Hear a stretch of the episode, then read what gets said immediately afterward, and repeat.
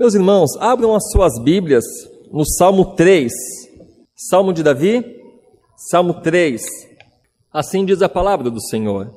Salmo de Davi, quando fugia de Absalão, seu filho. Senhor, como tem crescido o número dos meus adversários. São numerosos os que se levantam contra mim. São muitos que dizem de mim: não há em Deus salvação para ele. Porém, Tu, Senhor, és o meu escudo, és a minha glória e o que exaltas a minha cabeça.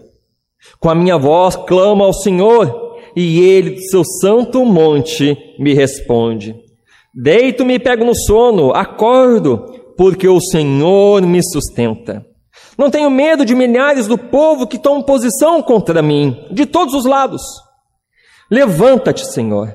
Salva-me, Deus meu pois feres nos queixos a todos os meus inimigos e aos ímpios quebras os dentes. Do Senhor é a salvação, e sobre o, seu, o teu povo a tua bênção. Amém. Queridos, certa vez conta-se uma história que um rei de um reino tão, tão distante teve a ideia de contratar, fazer um concurso para pintar um quadro que retratasse a paz. E se espalhou o decreto e vários artistas participaram disso aí. Quando chegou na data marcada, ele foi olhar esses quadros que estavam expostos. E tinha vários quadros muito bonitos, muito belos. Mas teve um quadro em especial, um quadro que chamou a atenção desse rei. E nesse quadro havia uma tempestade terrível uma nuvem escura, raios, trovões, tempestade, as árvores se retorcendo com a fúria do vento, da tempestade, as ondas violentas. Mas naquele quadro, naquela pintura, havia uma montanha rochosa. E naquela montanha rochosa havia uma fenda. E naquela fenda havia um ninho com passarinhos. E aqueles passarinhos estavam dormindo em meio a tudo aquilo. E o rei apontou e falou: Isso sim é um excelente quadro que representa o que é paz. Aqueles passarinhos dormiam tranquilamente porque sabiam que estavam num lugar seguro.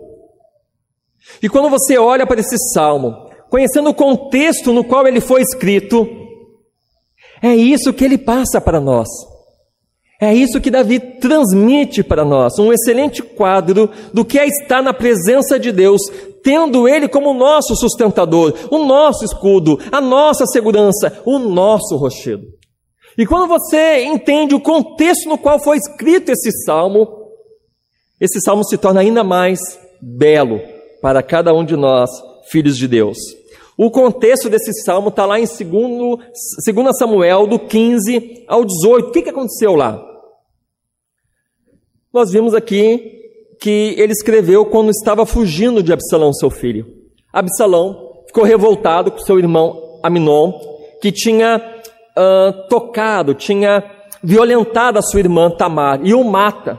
Então ele foge para um lugar bem distante, porque a lei dizia que ele deveria morrer. E ele passa anos longe do reino, longe da capital de Jerusalém, do seu pai, passa-se passa vários anos, até que Davi o perdoa. Só que o relacionamento entre Davi e Absalão nunca mais foi o mesmo. Relacionamento entre pai e filho.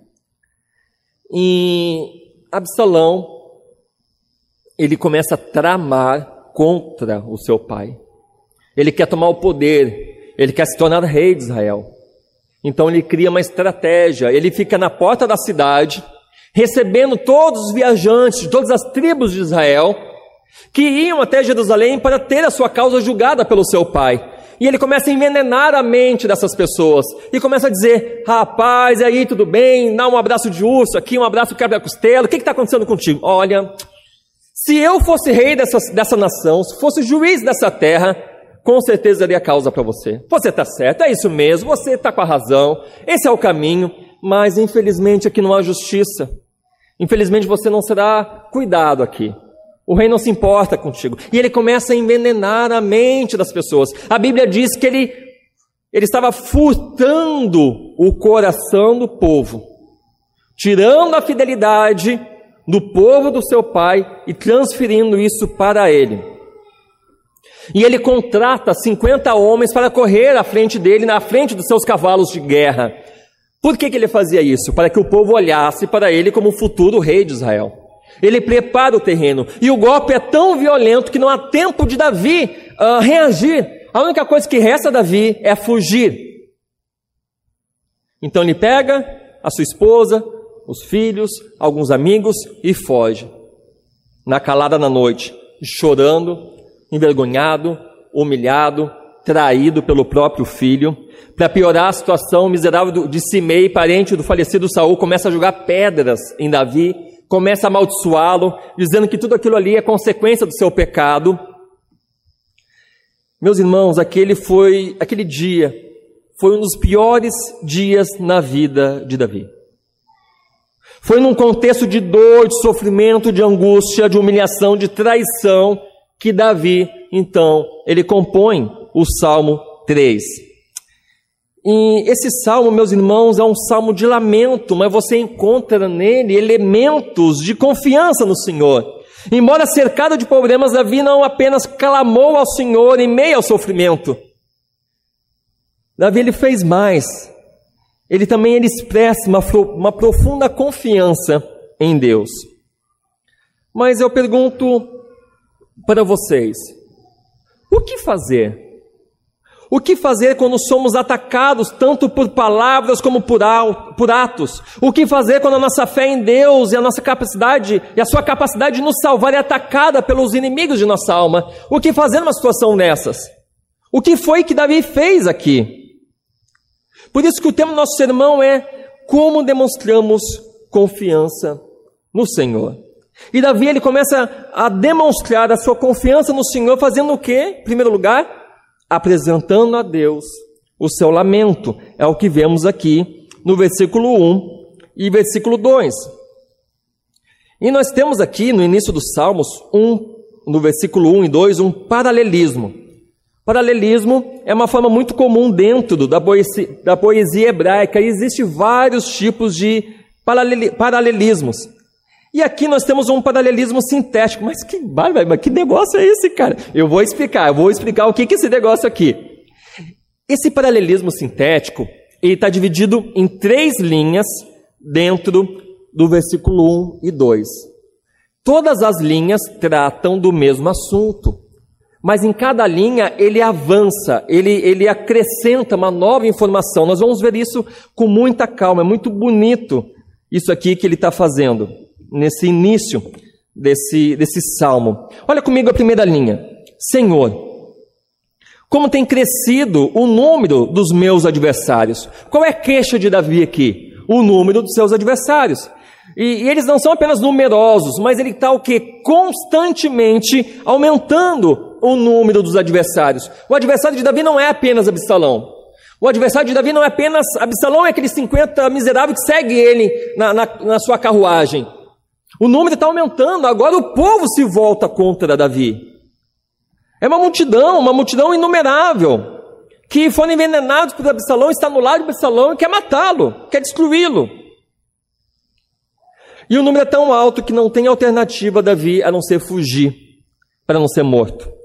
Na segunda linha, ele diz: são numerosos os que se levantam contra mim. Novamente, ele fala sobre o número dos seus adversários. São numerosos mas ele traz aqui uma nova informação. Eles são muitos, mas o que, que eles fazem?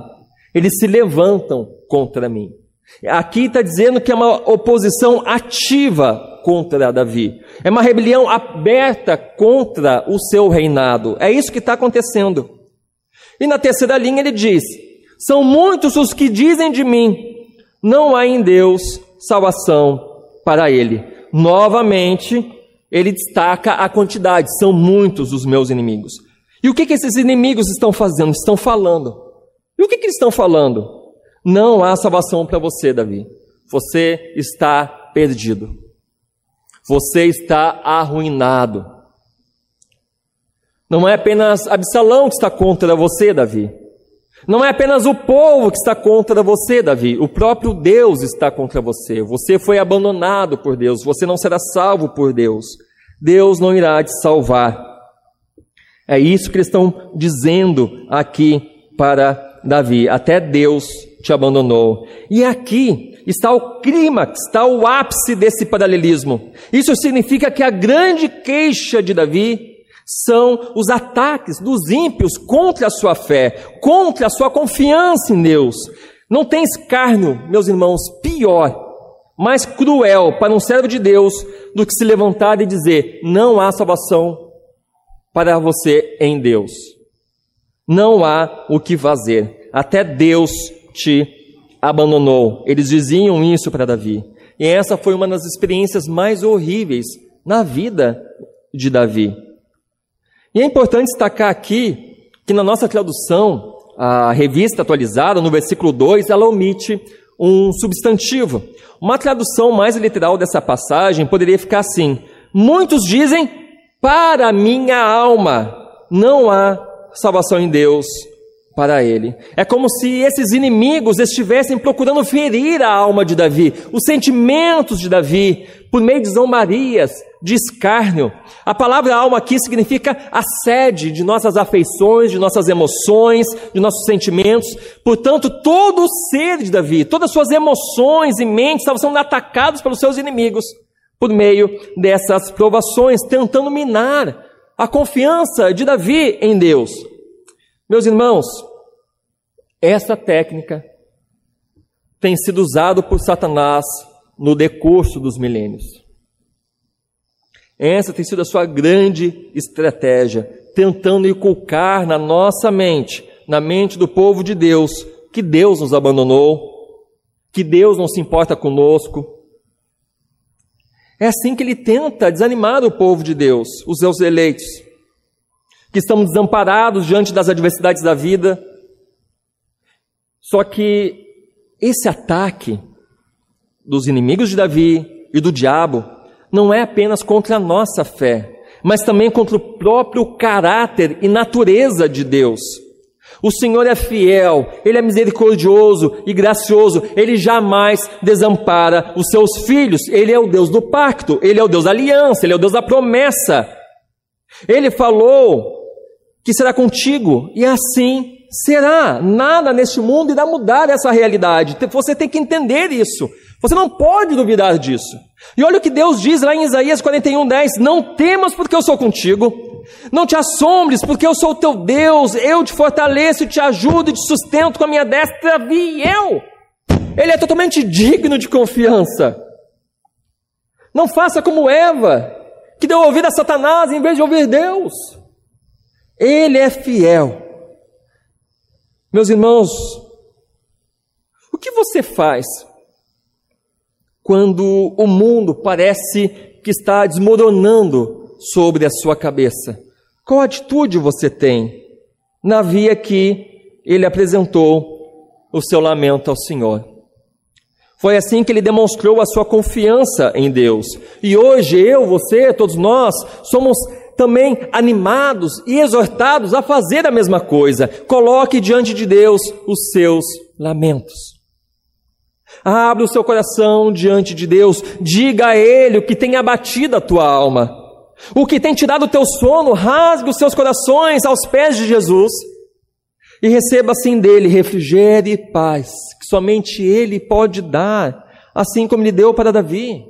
Ore ao Senhor, pois quando oramos encontramos nele abrigo e consolo. Isso é certo. E é interessante que Davi não apenas demonstre a sua confiança em Deus, somente apresentando a Deus o seu lamento. Davi também demonstra a sua confiança no Senhor ao reconhecer o seu cuidado especial para com ele. Olha comigo aqui os versículos 3 e 4. E então ele conta a situação, o caos ali no versículo 1 e 2, e aí tem um porém aqui. Olha que maravilha. Porém tu, Senhor, és o meu escudo, és a minha glória e o que exaltas a minha cabeça. Com a minha voz clamo ao Senhor, e ele, do seu santo monte, me responde. Os seus inimigos estão atacando a sua fé. Estão dizendo que não tem salvação em Deus. O número de adversários está crescendo. O filho quer matar ele. Todo mundo quer matar ele.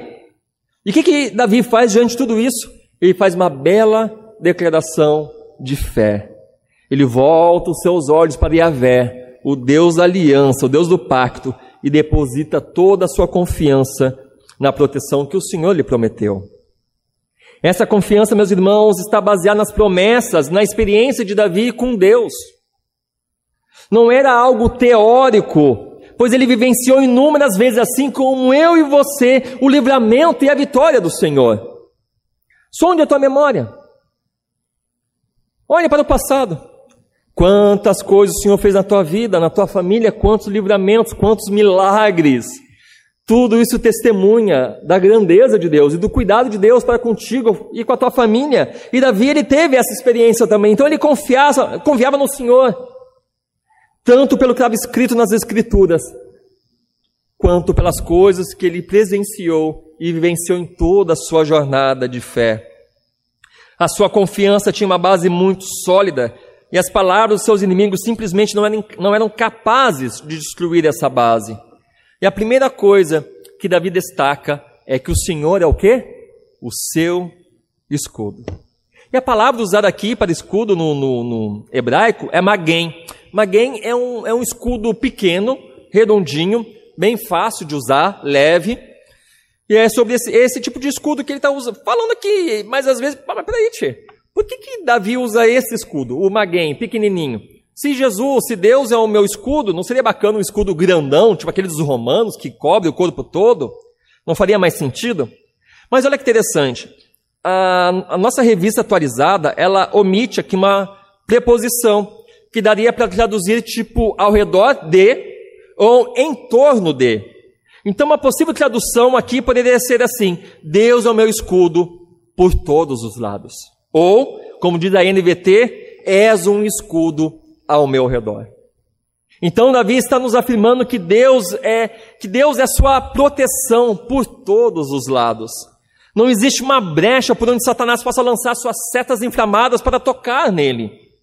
E essas setas até podem nos atingir, se for conforme a vontade do Senhor, para a glória dele. Mas a ideia que é, eu estou totalmente selado por Deus. Os meus inimigos não podem me tocar e fazer mal nenhum. Ele é o meu escudo. Mas é importante destacar, meus irmãos, que o fato do Senhor ser o nosso escudo não significa que nunca seremos atacados. Você sabe disso. Mas que, mas que apesar dos ataques, estamos protegidos no Senhor. Por isso que o mesmo Davi diz lá no Salmo 28, 7: O Senhor é minha força e o meu escudo. Nele o meu coração confia, nele eu fui socorrido. Davi também afirma que em sua oração que o Senhor é a sua glória. Meus irmãos, o Senhor é, é a sua glória. Ele foi expulso, ele foi humilhado, teve que fugir na calada da noite, jogaram pedra na cabeça dele, uh, amaldiçoaram ele, o seu orgulho foi quebrado, a sua reputação foi destruída, a chance dele voltar a ser rei de Israel novamente é praticamente nula aos olhos humanos, mas ele declara: Senhor, tu és a minha glória. A minha glória não é palácio, não é trono, não são as minhas posses, riqueza, prestígio, fama, poder. Tu és a minha glória, tu és a minha herança, tu és o meu prazer. Esse é o entendimento, a visão de Davi. Meus irmãos, você pode ter o teu nome caluniado, a tua reputação manchada, você pode perder teus bens, a tua saúde, você pode perder tudo. Você pode perder a tua própria vida, mas uma coisa que nunca ninguém jamais poderá tirar de você é Deus. Ele é a tua glória, a tua própria glória. O Senhor continuará sendo a tua glória, e não há glória maior do que estar unido a Jesus Cristo. Não tem glória maior do que ser filho de Deus, não há glória maior do que pertencer à família da fé. E nada neste mundo poderá arrancar isso de você circunstâncias, tribulações, perseguição, pessoas, diabo, potestade, céus e nada pode roubar de você a tua glória, porque a tua glória é o Senhor. Ele é a tua glória. Agora eu pergunto para ti: O Senhor tem sido a tua glória? Onde está o seu coração? Ali está o seu tesouro. Qual é o seu tesouro? Onde está a tua glória? Que não seja em coisas que a traça e a ferrugem podem corroer e comer, mas que a tua glória seja algo perene, eterno. Que a tua glória seja o Senhor e o seu reino. E a coisa mais preciosa, meus irmãos, que nós podemos ter é o Senhor. E Davi, ele entendeu isso. Por isso que no meio da adversidade ele fala: Tu és a minha glória. O Senhor é tudo que eu preciso e é tudo que eu tenho, e isso me basta. Davi também afirma, meus irmãos, que o Senhor é o que exalta a sua cabeça. A expressão hebraica aqui, exaltar, levantar a cabeça, significa restaurar alguém que foi rebaixado a sua dignidade e posição. Davi, ele fugiu com a sua cabeça coberta de vergonha, com lágrimas nos olhos, mas ele tinha absoluta certeza que Deus iria restaurar, que Deus o tornaria rei de Israel novamente. Foi isso exatamente que Deus fez. E a ideia aqui de exaltar a cabeça é como se Deus pegasse alguém no mais profundo poço, na lama, no lixo, uma situação assim, ó, o cara está na capa da gaita, Deus vai lá com mão poderosa e arranca ele com força e poder e o coloca em pé, o firma e o exalta e o glorifica. Essa é a ideia que o texto nos traz aqui. Talvez você possa estar sentindo, se sentindo assim nessa noite, se sentindo na lama, se sentindo no pó, se sentindo no fundo do, do fundo do poço. Mas quero dizer uma coisa para você. A Bíblia nos diz que o Senhor humilha o soberbo, mas tem prazer em exaltar, levantar, restaurar os humildes de espírito. Então, se você está nessa situação nessa noite, vá até Jesus com o coração quebrantado e humilhado. E Ele, com alegria, irá te restaurar, te exaltar para a sua glória. É Ele, é, é, é, para Ele que devemos correr quando o dia mal chegar, e foi exatamente isso que Davi fez. Vá para Jesus, vá para o Senhor. E podemos confiar em Deus, pois Ele nos protege e ouve as nossas orações. Aqui no versículo 4, vemos mais uma expressão de confiança de Davi. Olha o que diz: Com a minha voz clamo ao Senhor, e Ele, do seu santo monte, me responde. Meus irmãos, não tem nada mais maravilhoso do que orar e saber que o Rei do universo está ouvindo a tua oração e Ele responde a tua oração conforme a sua soberana e graciosa e amorosa e santa vontade. Não tem coisa mais maravilhosa do que isso.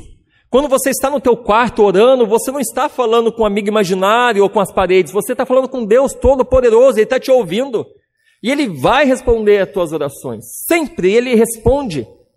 Ele não tem cera no ouvido, Ele não é surdo, Ele responde, mas conforme a sua vontade. Que coisa boa. Conforme a sua vontade. Não a nossa, se fosse a nossa, a gente estava tudo lascado. Mas conforme a vontade dele. E aqui, olha que fantástico. Os verbos usados aqui para clamar e responder no hebraico não é a ideia de uma prática comum. Isso é algo comum na vida de Davi, de orar e Deus responder. Você tem sido uma prática comum isso na sua vida? Separar um momento a sós com Deus para orar e falar com Ele? Essa tem que ser a prática, essa tem que ser a vida de todo crente. Tem sido teu hábito separar um momento para orar e falar com Deus? Ou você faz isso só quando o desespero bate na porta do teu coração? Busca Deus em todos os momentos. Em todos os momentos. Não negligencie a tua vida de oração. Não faça isso. Não tem tragédia maior para um homem, para uma mulher, para um adolescente, para uma criança, do que negligenciar a oração a ruína de muitas famílias, de muitos lares, de muitos jovens, é o fato de negligenciar a oração. Não adianta ter boa teologia na mente, mas não separar um tempo para estar sós com Deus, ouvi-lo e falar com Ele. É um conjunto. Certa vez perguntaram para Tozer do que era mais importante, a oração ou o estudo bíblico. Ele fez uma outra pergunta. Ele fez uma pergunta, tá, mas vou te fazer uma pergunta para você. O que é mais importante para o passarinho? A asa esquerda ou a asa direita? Rapaz, as duas asas são importantes. Como é que o passarinho vai voar? Vai voar de ladinho? Não tem, não tem o que fazer. Tem gente que é assim. Tem presbiteriano que é assim, ama a teologia. Mas colocar os joelhos no chão que é bom, nada. Que você não seja assim. Que você ame estar a sós em oração com Deus. Tem uma frase de um puritano que eu amo demais. Família que ora junto, permanece junto. Eu nunca vi um casal se separar que ore junto. Às vezes se pega no pau aí, às vezes dá uns umas treta braba, mas está orando. Ah, se não fosse a oração, o negócio ia ser feio. Mas eu nunca vi se separar. Mas normalmente, quando eu faço um aconselhamento bíblico, eu pergunto se oram e se fazem culto doméstico. A resposta é sempre a mesma: não. A resposta é sempre a mesma: não. Meus irmãos, e de onde o Senhor responde à oração de Davi? No seu santo monte. E que monte é esse? É o Monte Sião. E o que tem nesse monte? Tem o tabernáculo de Deus. O ponto de encontro entre, entre Deus e o homem, entre um Deus santo e um, e um povo pecador. É onde se faz sacrifícios a Deus nesse lugar em favor de pessoas pecadoras, de um povo pecador. E por causa desses sacrifícios, Davi tinha absoluta certeza que a sua oração, que o seu clamor seria respondido por Deus, apesar de quem ele era. Meus irmãos, e essa é a minha confiança, essa é a sua, essa é a nossa confiança de que as nossas orações serão ouvidas e respondidas por Deus, porque a base de nossas orações é o sacrifício de Jesus Cristo, a sua morte e ressurreição. Jesus não apenas nos ensinou a orar, mas ele morreu e ressuscitou para remover todos os obstáculos insuperáveis do que se dizia a respeito à oração. Não existe oração ouvida e respondida por Deus se você está morto. Se você não foi lavado pelo sangue do Cordeiro. Se você não coloca a sua fé, deposita a sua fé em Jesus. As orações que Deus ouve é mediante o seu Filho Jesus. E por isso nós temos absoluta certeza que somos ouvidos. Esse é o grande privilégio que nós temos. Então, quando nós encerramos as nossas orações com a frase em nome de Jesus, amém, não é uma mera tradição, mas é uma confissão de fé, é uma declaração de fé de que Jesus Cristo é a nossa única esperança e base de sermos ouvidos e respondidos por Deus. Pois foi Ele, unicamente Ele, que morreu numa cruz, que nos justificou e que abriu as portas dos céus para que as nossas orações chegassem até lá e que um dia nós iremos passar por aquelas portas também para habitar para sempre em Seu reino. Por isso nós temos a certeza que as nossas orações são ouvidas e atendidas por Ele. Portanto, meu irmão, minha irmã, não importa onde você esteja, não importa tão difíceis sejam as circunstâncias pelo qual você está passando, tu não estás sozinho, sozinha. Cristo se faz presente, está ouvindo o seu clamor, por isso podemos confiar em seu cuidado pela nossa vida. Vimos também que quando a vida de Davi estava desmoronando, ele se apegou no Senhor em oração. Nós vimos isso aqui. E o que aconteceu quando ele fez isso? O que aconteceu? Bom, vimos até aqui que nós e Davi demonstramos a nossa confiança, em primeiro lugar, apresentando a Deus o nosso lamento. Segunda coisa, reconhecendo o cuidado especial do Senhor. Terceira coisa, que será agora o versículo 5 e 6, nós demonstramos a nossa confiança em Deus descansando nele. E foi exatamente isso que Davi fez depois de fazer a sua oração. Veja comigo, olha, olha comigo aqui o versículo 5. Deito-me e pego no sono, acordo, porque o Senhor me sustenta. Meus irmãos, o que tu faria se estivesse no lugar de Davi? Tem uma multidão que se levantou para te matar. Teu filho quer te matar. Os amigos que não são amigos querem te matar. Todo mundo quer te matar. E agora você está fugindo, você está num deserto. Com a tua família, com alguns amigos que restaram. E tu sabe que Salomão e seu exército te encontrar, não vai apenas te matar, vai matar a tua família, vai matar teus amigos. O que você faria numa situação dessas?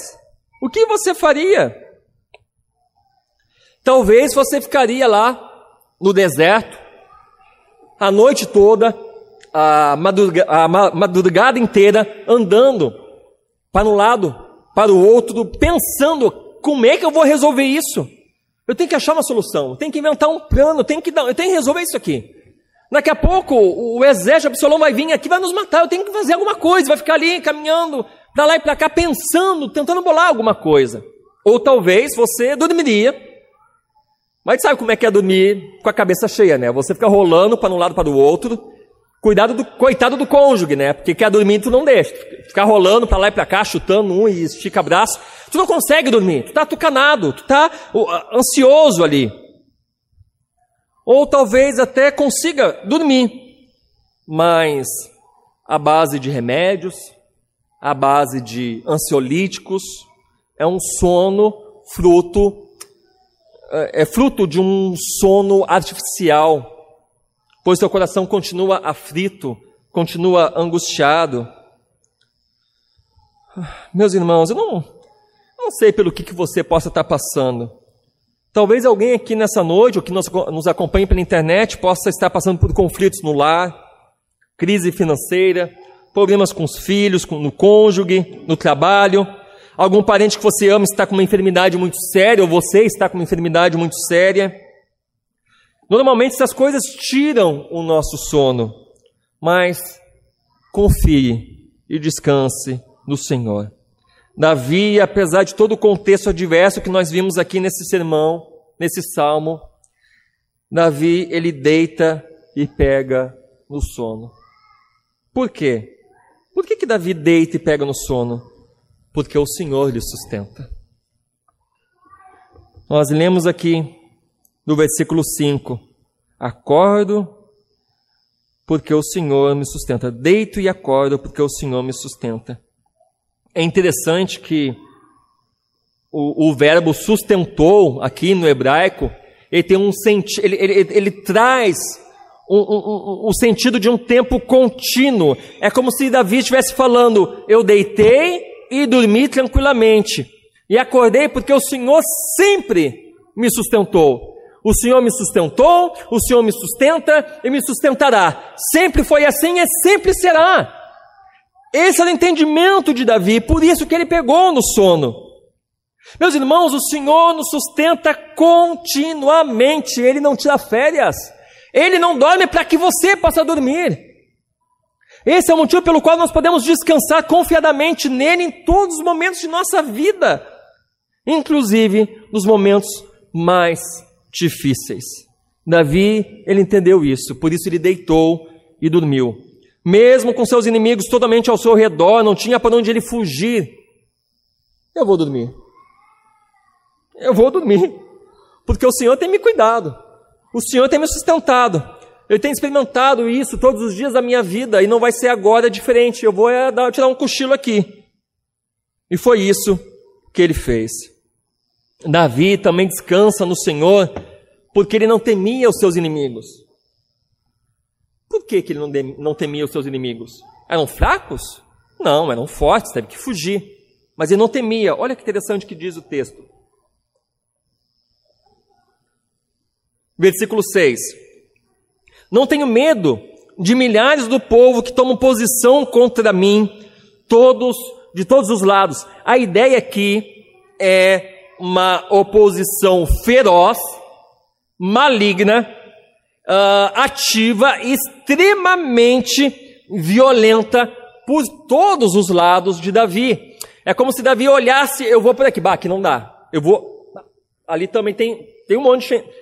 Não, não tem para onde ir. Para onde Davi olhasse, teria o inimigo esperando. Ele não tinha por onde escapar, ele estava totalmente cercado, não havia o que fazer. Mas ele não teme os seus inimigos. Por quê? Porque ele entendia que os meus inimigos são os inimigos de Deus. Ai deles. Não é ai de mim, ai deles. Os meus inimigos são os inimigos de Deus. Se levantar contra mim é se levantar contra Deus. Esse é o entendimento dele. Pode se levantar milhares e centenas de milhares. Quem está no meu lado é o Senhor dos exércitos, o grande general. Pode se levantar o maior exército do mundo, a maior potência militar desta terra, ela se levantará simplesmente para cair e ser destruído totalmente. Esse é o entendimento de Davi. E esse também tem que ser o nosso entendimento. Não tenha medo. Não importa quem se levante contra você. Você pode ser perseguido no seu trabalho, na faculdade, por causa da sua fé, por seguir a Jesus. Deus é o teu general. Se levantar contra você por causa da sua fé é se levantar contra o próprio Deus. Se levantar contra você porque você fica lá fazendo corpo mole para trabalhar, ah, aí já é outra história, né? Aí já nem vou, nem vou falar, vou deixar quieto. Mas você está ali fiel ao Senhor, as consequências são muito tristes para essas pessoas. O melhor exemplo que eu posso dar para vocês, foi um exemplo usado hoje de manhã pelo Everton, é o relato da afronta de Senaqueribe contra o Senhor e contra o rei Ezequias, o rei de Judá. Então Jerusalém foi cercada, Uh, Senaquerib estava conquistando várias cidades, só faltava a cidade de Jerusalém, ele cercou, havia milhares e milhares de pessoas ali, altamente treinadas, um exército, uma, o exército mais poderoso naquele, naquela época, não havia o que fazer. E ele falou palavras horríveis contra o rei e contra o Senhor. Não se deixe enganar por Ezequias. E a Vé, o Deus de vocês, não pode me livrar vocês das minhas mãos. Eu já, destru, já destruí vários reinos, e junto com esses reinos destruí os seus deuses. Vocês acham que agora vai ser diferente? Não vai sobrar nada. E a Bíblia nos conta que Deus livrou o povo de Deus. Senaqueribe teve que voltar embora, humilhado. Milhares de soldados morreram sem ter que usar uma espada, uma flecha, sem ter que ir à batalha. Deus venceu aquela batalha pelo povo. Meus irmãos, o Senhor Jesus, ele nunca perdeu uma batalha e não será agora que isso irá acontecer.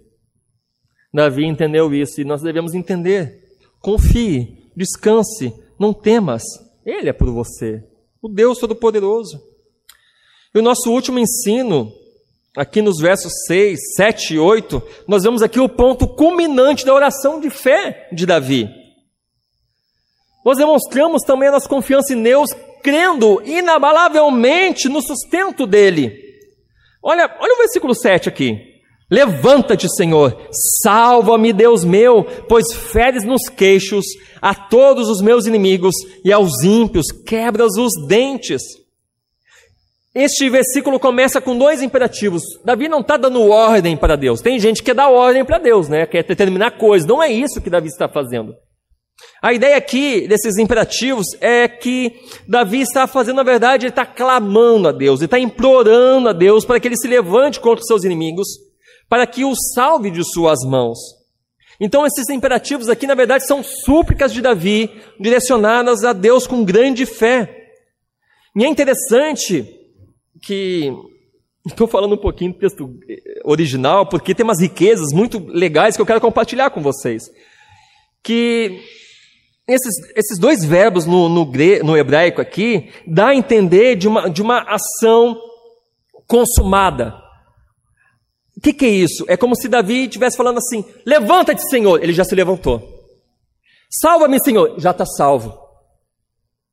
Essa era a visão de Davi. Mas onde é que Davi está? Ele está salvo? Os, os, os, seus inimigos foram destruídos? Onde é que Davi está? Está no deserto. Ele está fugindo. Os seus inimigos o cercaram. Mas ele diz: O Senhor já se levantou. O Senhor já me salvou. Eu tenho certeza disso. Essa era a confiança de Davi. Antes mesmo de acontecer, ele já tinha certeza que tinha acontecido. Que coisa doida. Que a nossa confiança no Senhor seja assim também. A confiança dele era muito grande. E agora, olha que interessante.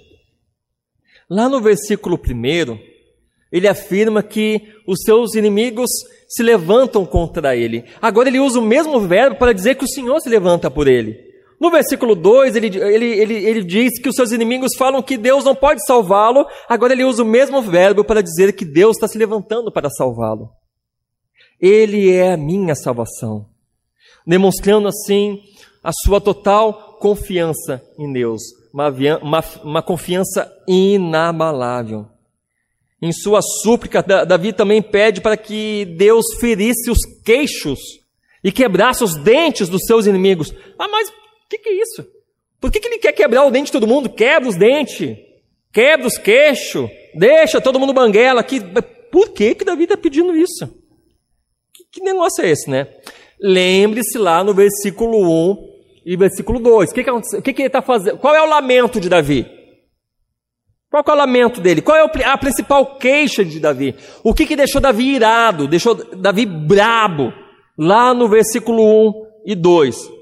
Qual foi o clímax lá do paralelismo? Deus não pode salvá-lo.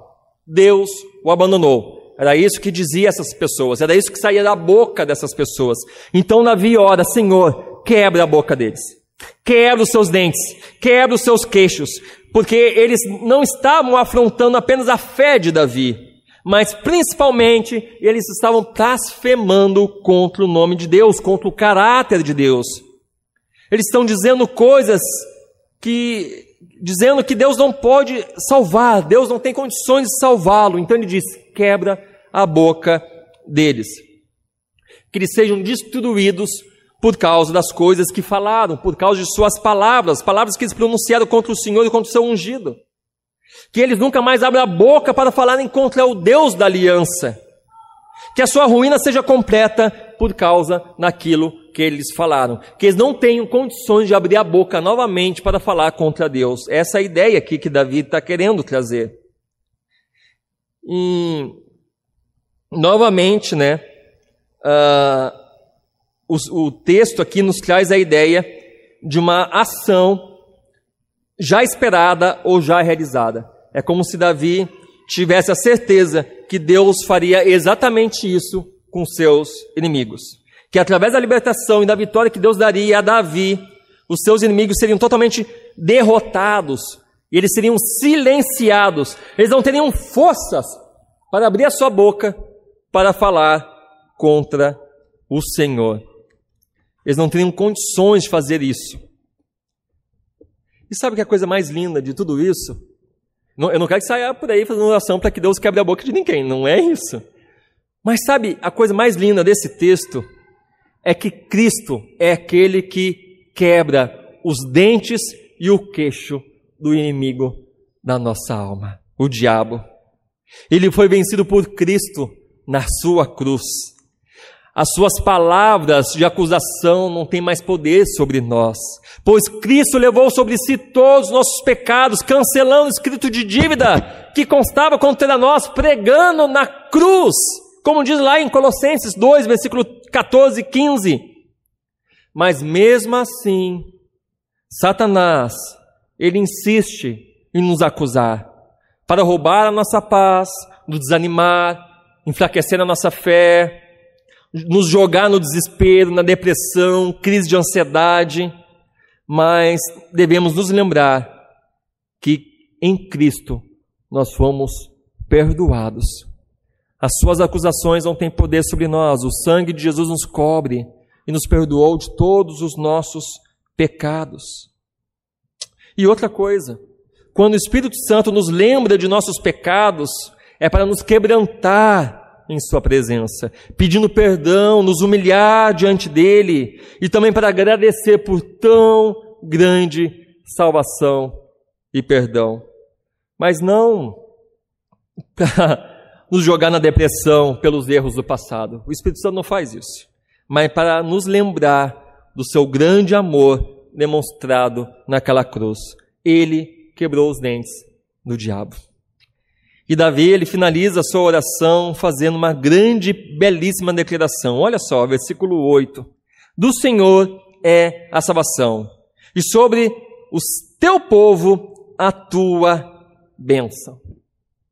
Quando Davi diz aqui, ah, do Senhor é a salvação, Davi está dizendo, a minha salvação não vem da minha capacidade intelectual, na minha genialidade como uh, um general extremamente experimentado. Não, não é dali que virá a minha salvação. Não é o meu exército que daqui a pouco eu vou reunir para tentar vencer o meu filho. Não. A minha salvação não é, não, não virá da minha sabedoria, dos meus conselheiros ou de qualquer estratégia militar, mas ele reconhece que a sua vitória vem do Senhor somente do Senhor. E essa declaração também, meus irmãos, nos lembra de uma outra passagem bíblica muito linda, que está lá em Jonas 2,9, que diz: Ao Senhor pertence a salvação. Aqui nós temos o resumo de toda a soteriologia do Antigo e do Novo Testamento, de todo o entendimento da história da redenção. Nós temos aqui, nesse versículo, de uma forma resumida, a salvação que nós recebemos de Deus é uma, é uma salvação completa em todos os aspectos. Ele não apenas nos salva dos perigos dessa vida, mas ele também nos salva da morte, do diabo, do inferno e do pecado. A salvação de Deus é completa, do início ao fim. A salvação é uma obra dele. A glória é dele. É ele que nos salva. E concluindo, meus irmãos, é muito interessante o final dessa oração. Porque Davi, ele diz assim: Do Senhor é a salvação, e sobre o teu povo a tua bênção.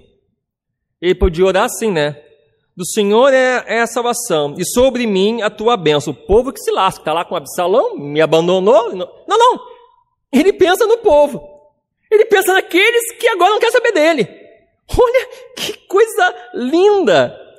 É interessante que a oração de Davi, ele, ele não ora apenas para que ele fosse abençoado e fosse salvo, mas sim o povo. Meus irmãos, esse lamento, essa oração, não é apenas de Davi, mas de todo aquele que leva os seus lamentos ao Senhor e confia nele. A salvação e a bênção no Senhor não se limitam a Davi, mas ela se estende a todos que fazem parte do povo da aliança. A todos, incluindo você. Todos. Eu pergunto para ti nessa noite: você faz parte do povo da aliança? Se você faz parte do povo da aliança, então leve os seus lamentos ao Senhor. Confia nele, pois ele é o seu escudo, a sua glória. Ele é aquele que levanta a tua cabeça, que ouve o teu clamor e responde às suas orações. Ele é aquele que quebra os dentes dos teus inimigos e te salva e te abençoa com as suas ricas bênçãos. E tudo isso só é possível por causa de Jesus. Por causa dele. Por isso, que ele seja sempre o centro da sua vida, o centro da sua adoração, o centro do seu viver, o centro da sua alegria, porque a sua salvação e tudo que você tem vem dele. Nunca esqueça disso. Davi entendeu que não era na força do seu braço, mas vinha dele. Agora, se você ainda não tem Jesus Cristo como Senhor e Salvador da sua vida, faça isso hoje mesmo. Renda-se aos seus pés. Reconheça que você necessita de perdão e redenção. Faça isso. A sua eternidade depende disso. A sua eternidade depende disso. De ter Jesus Cristo como Senhor e Salvador da sua vida. Não existe atalhos não existe atalhos para uma vida abundante, plena e uma eternidade de alegria infinita. Apenas Jesus Cristo. Aprendemos também nessa, nessa, nesse culto, nessa noite, que Davi transformou essa triste experiência de vergonha, aflição, angústia e dor em uma canção de louvor. E isso nos ensina que Deus pode usar nossas piores tribulações e adversidades para aprofundar a nossa confiança nele e produzir louvores que encorajarão o seu povo a confiar nele. Tanto é, meus irmãos, que aqui estou eu, dois mil e novecentos anos depois, pregando esse salmo para vocês, para encorajá-los a confiar mais em Deus. Vocês, todos nós, o povo de Deus, tem sido fortalecidos através dos séculos pelos salmos de Davi. E Deus pode usar o teu sofrimento, as tuas lutas, as tuas adversidades, para fortalecer e animar a tua família, os teus parentes, as pessoas que você conhece de uma forma mais íntima, do teu círculo mais íntimo, pela forma como você se comporta em meio às adversidades, confiando no Senhor. Então, confie. Confie nele, descanse nele, faça isso. É a melhor coisa que você pode fazer. Amém? Vamos orar neste momento. Senhor Deus, aqui estamos em tua presença. Ah, Deus, que belo salmo. Nós te louvamos, Senhor, por ter inspirado o teu servo Davi a compor esse salmo de lamento e de confiança em ti. E poder ouvi-lo depois de séculos e sermos alimentados através da exposição desse belo salmo. Ó oh, Deus, fortalece a nossa fé Enche-nos com a tua graça, que possamos fazer como Davi, largar, chegar até ti confiadamente, expondo os nossos lamentos, na certeza que o Senhor é o nosso escudo, o Senhor é a nossa fortaleza, é a nossa glória. Ah, Deus, que em Ti possamos, Senhor, ser fortalecidos que diante das adversidades da vida, Pai, possamos buscar sempre em Ti, não em coisas ou em pessoas, entidades, mas em Ti, a salvação, o consolo e abrigo em meio ao temporal. Ajude-nos, Senhor, em nossos momentos de tristeza, de abatimentos, de angústia, momentos de aflições, que possamos ler salmos como este, e sermos fortalecidos em Ti. Que possamos Te buscar em oração, como fez Davi. Ah, Deus, faça isso. Que em momentos de desespero, não permita que nos jogamos em total tristeza, como se estivéssemos abandonados. Mas possamos lembrar que o Senhor é o Deus da aliança, o Deus do pacto, o Deus da promessa, e que nunca abandona os seus filhos, mas está sempre no nosso lado para enxugar nossas lágrimas, para nos proteger dos inimigos de nossa alma. Que nós possamos sempre nos lembrar isso. E que todas as acusações de Satanás foram destruídas pelo sangue de Cristo. E que o Senhor quebrou os dentes de Satanás. E as suas acusações não têm poder sobre nós. Porque o Senhor nos lavou com seu sangue, nos deu vestes novas. O Senhor nos regenerou, nós somos novas criaturas, somos filhos de Deus, somos adotados por Ti e o nosso destino é o céu.